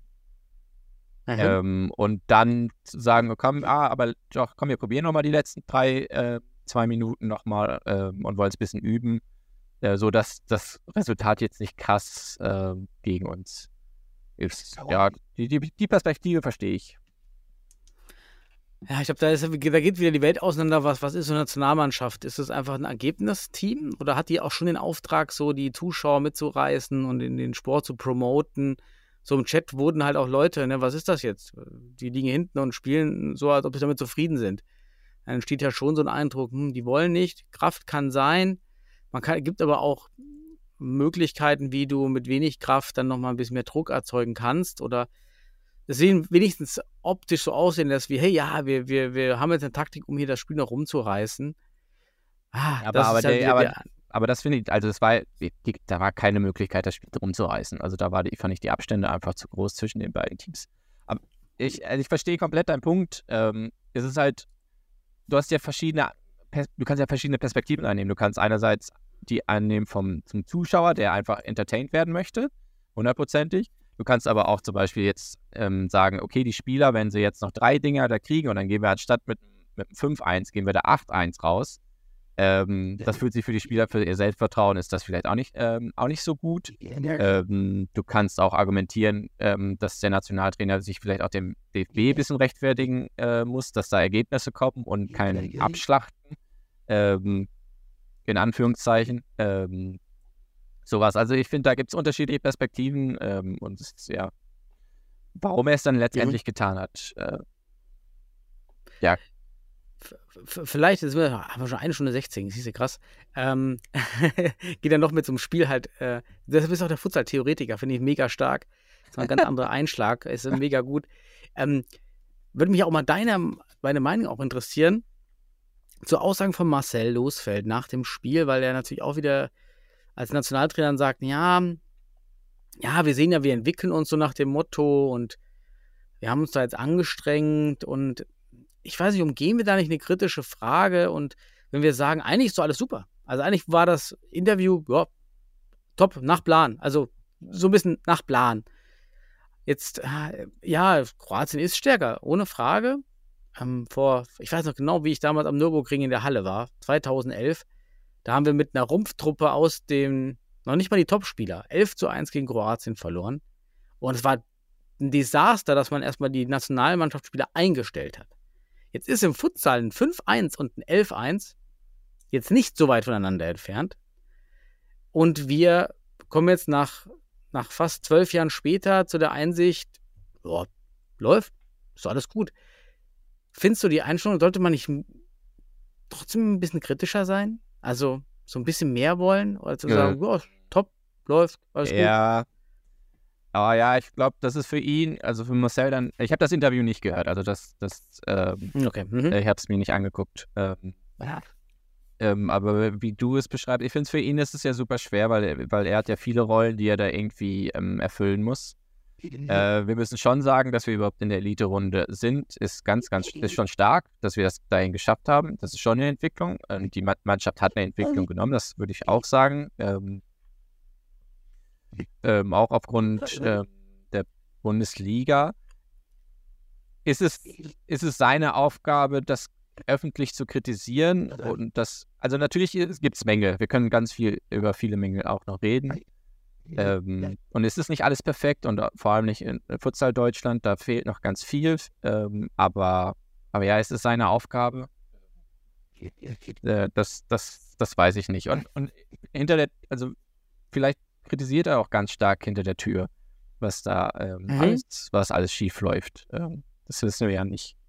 Ja, könnte sein. Dann wäre es vielleicht eher der Verband, der vielleicht mal sich dazu, weil also auf fußball.de war ja auch der Tenor, nur alles gut, läuft, ist, war eingeplant, alles gut und läuft, läuft da vor sich hin. Hm. Ich, ich, also irgendwann muss ja mal der, der Punkt kommen, wo wir sagen, jetzt wollen wir schon mal weiter sein als vor acht Jahren, relativ. Wir reden ja immer von relativer Entwicklung. Dass wir besser werden, Ja. ja, ohne Frage. Die anderen werden aber auch alle besser. Nein, die anderen investieren auch mehr. Die anderen haben auch Ja, wieder bessere das? Ausbildungsmethoden. Also, Und diese ja, ich, relative weiß- ich, Entwicklung, ich das ist ja Und er das, hat ja auch noch, sagen auch noch Spieler. mich ne? so ein noch bisschen das Spieler, ist wenn so er den jetzt sagt, ja, das war scheiße, das Spiel. sagen, guck mal, wir sind ähm, besser das geworden. Wir sind besser geworden, aber relativ stehen wir noch genau da, wo wir standen. Ja, findest du das? Also das ist ja die Frage, ist, ähm, wie ist der Zustand? Ähm, spiegelt die Nationalmannschaft das auch komplett wider? Ähm, ähm, wie viel Verantwortung kann man ihm da geben? Wie viel Kritik? Ähm, wie viel Arbeit müssten mehr die Vereine ähm, da tun? Ja, ich finde es für ihn, glaube ich, super, super schwer. Aber wenn man es jetzt einfach nur sportlich sieht, von der Nationalmannschaft her, ähm, ist das schon, würde ich schon sagen, ist das eine Entwicklung, dass wir überhaupt in der Elite-Runde gekommen sind, ist eine Entwicklung. Dass wir, sagen wir, nur, nur 5-1 gegen Kroatien verloren haben, ist eine Entwicklung. Ähm, die Spieler, dass du plötzlich so Spieler wie Ack hast oder und Söser ähm, und Wittig, ist eine Mhm. Entwicklung. Ähm, Ja, das ist ja auch, da kommen auch nicht mehr Also viel nach. ich- das ist jetzt, sind ja. jetzt ja wirklich unsere jungen Spieler. ja, das ist, ja genau, da könnte, und mal, mal gucken, ja, da müssen wir jetzt gucken. Wie bitte? Ich war, glaube ich, gerade Verzögerung in der Leitung. Ja, da, genau, das stimmt. Also mit Ack haben wir einen super guten jungen Spieler, der wahrscheinlich der beste junge Spieler ist, Talent, den wir in Deutschland je hatten im Futsal. Muss man von der Stärke schon sagen. Vielleicht noch Elias Saad. Ja, war nochmal ein Tick besser.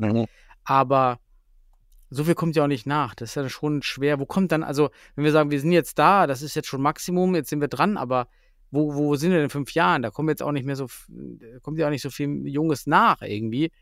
Ähm, hm. Ja, aber wer, wer trägt denn da die Verantwortung dafür, dass das nicht, dass, ist, dass das nicht passiert? Ähm, also da ist auf jeden Fall nicht nur Marcel schuld, wenn, wenn, wenn überhaupt. Ähm, oder ja, das ist halt eine, das ist eine schwierige Diskussion zu führen, ne? Weil auf jeden Fall die Vereine, also wir haben ja keine, schwer. wir haben keine Jugend oder ganz wenig Jugend. Ähm, wir haben z- zwar eine- eine Bundesliga, die auf jeden Fall die Qualität von gewissen Spielern erhöht hat. Ähm, aber wir haben er hat zum Beispiel da keine Regel wegen, wegen Ausländern, ähm, weil wenn wir jetzt zum Beispiel den deutschen Meister angucken, da haben wenig Deutsche gespielt. Wie sollen wir denn deutsche Spieler denn entwickeln, wenn, wenn da überhaupt wenig deutsche Spieler auch spielen auf so, ein, auf so einem Level, vor allem mit so welchen Spielern? Ne? Also ich finde das schon, man sieht ja zum Beispiel bei Ack und, und Söser, ähm, seit, dass sie dass sie schon vorher eine gute Entwicklung genommen haben, aber ähm, seit sie bei Weidemdorf sind ähm, und nochmal auch mit den ganzen ähm, kroatischen und serbischen äh, Spielern spielen, dass sie auch schon nochmal viel gelernt haben in der Zeit und ähm, Mhm. auch, auch die Spieler in Hott, ähm, Oliveira und Drees, ähm, haben da ja, also jetzt sind sie ja bei Bielefeld, aber ich meine, die haben ja auch dann mit guten Spielern aus, aus Tschechien und, und Brasilien gespielt und, und viel dazu gelernt. Und das ist, da lernen sie ja, lernen sie ja viel dazu. Und da sind ja irgendwie die Vereine auch verantwortlich, dass sie so welche Qualität ähm, ähm, und Trainer haben, die den Spielern etwas, etwas beibringen, dass sie ja Futsal mehr, ähm, ja, mehr Futsal spezifischer spielen. Vielleicht in dieser Diskussion der, der relativen Entwicklung, ich bin nochmal die Länderspiele durchgegangen, der letzten paar Jahre, um zu sehen, so hatten wir mal so einen gleich starken Gegner wie Kroatien oder so in die Richtung. Ne? Das ist natürlich, wir hatten gar nicht so viele Ja. starke Gegner. Einer, und das wäre mal spannend, Japan. Wir würden jetzt mal gegen Japan spielen, die schon weltweit im Futsal schon ähm, ein Top-Team darstellen. Und wenn man sich dann erinnert, 2 2018 haben wir einmal 0-0 gespielt und einmal nur 2-0 verloren gegen Japan im Castello vor 1800 Zuschauern. Ja, War so. Und, und das wäre jetzt mal stark. Jetzt mal gegen Japan ran. Also, wo Ja. man mal die relative Entwicklung mal testen könnte jetzt. Wo, wo stehen Ja. wir mal relativ? Ähm, um, um das mal so ein bisschen rauszukitzeln. Das würde mich mal interessieren, wo wir da jetzt wirklich stehen würden oder ob wir uns nicht alle so ein bisschen, ja, so hinter der Brille verstecken, dass es ja besser wird. Um, aber eigentlich stehen wir so ein bisschen auf derselben Stelle. Weiß ich nicht. Ja, also haben wir nicht, haben wir mal nicht gegen Schweden auch beim, war das nicht ein Dreiländerturnier vor ein, zwei Jahren, ich weiß nicht mehr wann, ähm, gespielt?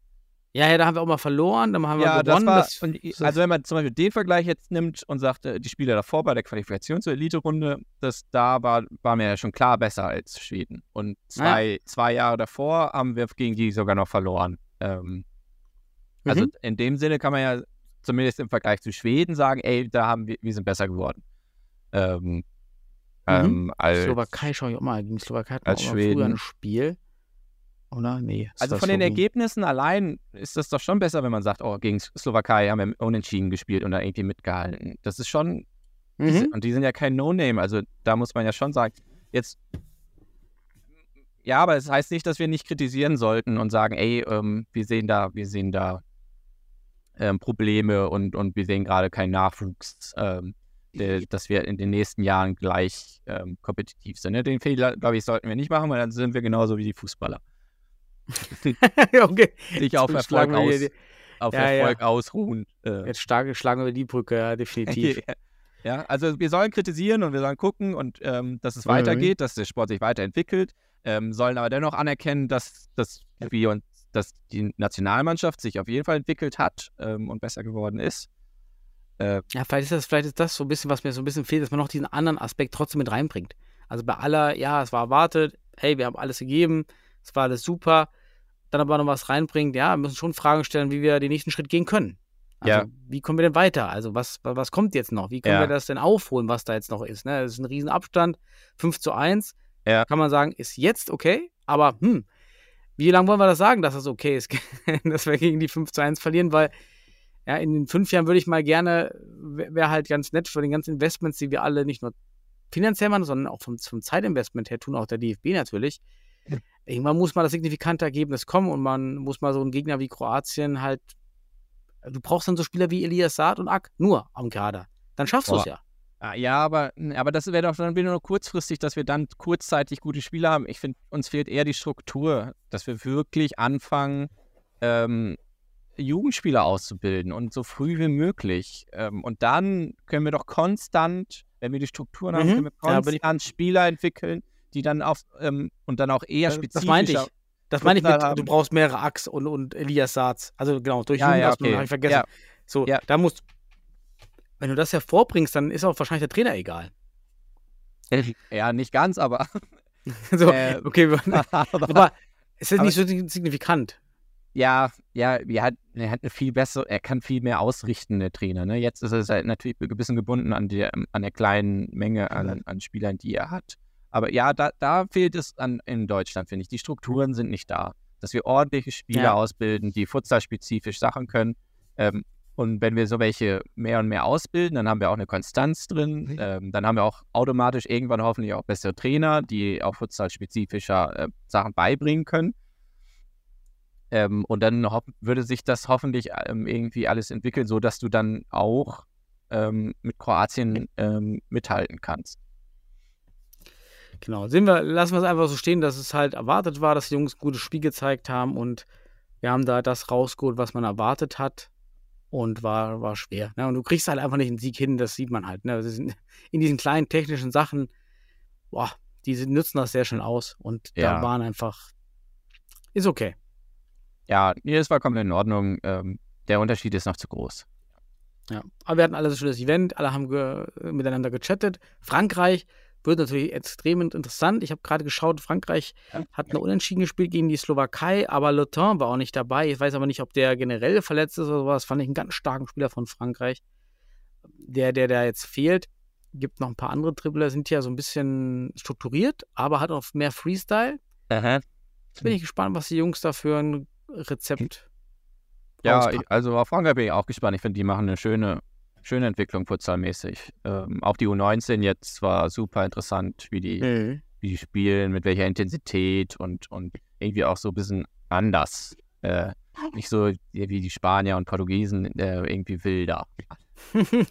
Alles. Ja, die machen halt diese Ja. relative Entwicklung durch. Also wirklich relativ sich steigern, ne? Ja, also ich finde, in den wenigen Jahren jetzt sind sie doch schon viel besser geworden in, in Frankreich. Ähm, das ist schon interessant, wie sie sich entwickeln. Ja. Ja. da bin ich auch gespannt, wie wir uns gegen die, gegen die schlagen, ja. Habe ich schon mal Na gegen. Frankreich gespielt eigentlich? Ich guck mal hier gerade in die Liste, ich meine nicht. Doch, wir hatten noch so ein Turnier in Holland. Ah ja, So ein- so dann ein wird, wie war das? Da haben wir, haben wir nicht 5-0 verloren. Also so. Das war Ja. auch relativ deutlich. Ich bin mir jetzt aber auch nicht mehr. Ja, können wir doch wieder, haben wir wieder einen Vergleich. Ähm, können wir gucken. Genau, hier Frankreich, 9.12.21, 7 zu 3. Es war auf, genau, war auf dem KNVB-Campus in den Niederlanden, Vier-Nationen-Turnier. 7 zu 3 verloren. Das rot hier, ne? Ja. ich Ja, auch dann, das ist verloren. auch super interessant. Dann, Ja, dann haben wir noch die mal gegen, ja, da haben wir vielleicht nochmal einen Vergleich. Gegen Slowakei eigentlich auch nochmal. Äh, Mhm. Auch wenn das jetzt sehr kurz hintereinander ist, aber ja. Stimmt. Super. Ja, okay, David, dann war doch eine gute Reflexion, haben viel Content. Ajo. War super. Der- Hast du theorisiert, war doch gut. ja, ja. Super. Ja, dann wünsche ich dir und den Zuhörern noch eine schöne Futsalwoche mit dem Mittwochspiel in Frankreich. ja, danke ich dir. Ich dir auch. Jo, ciao. Ciao.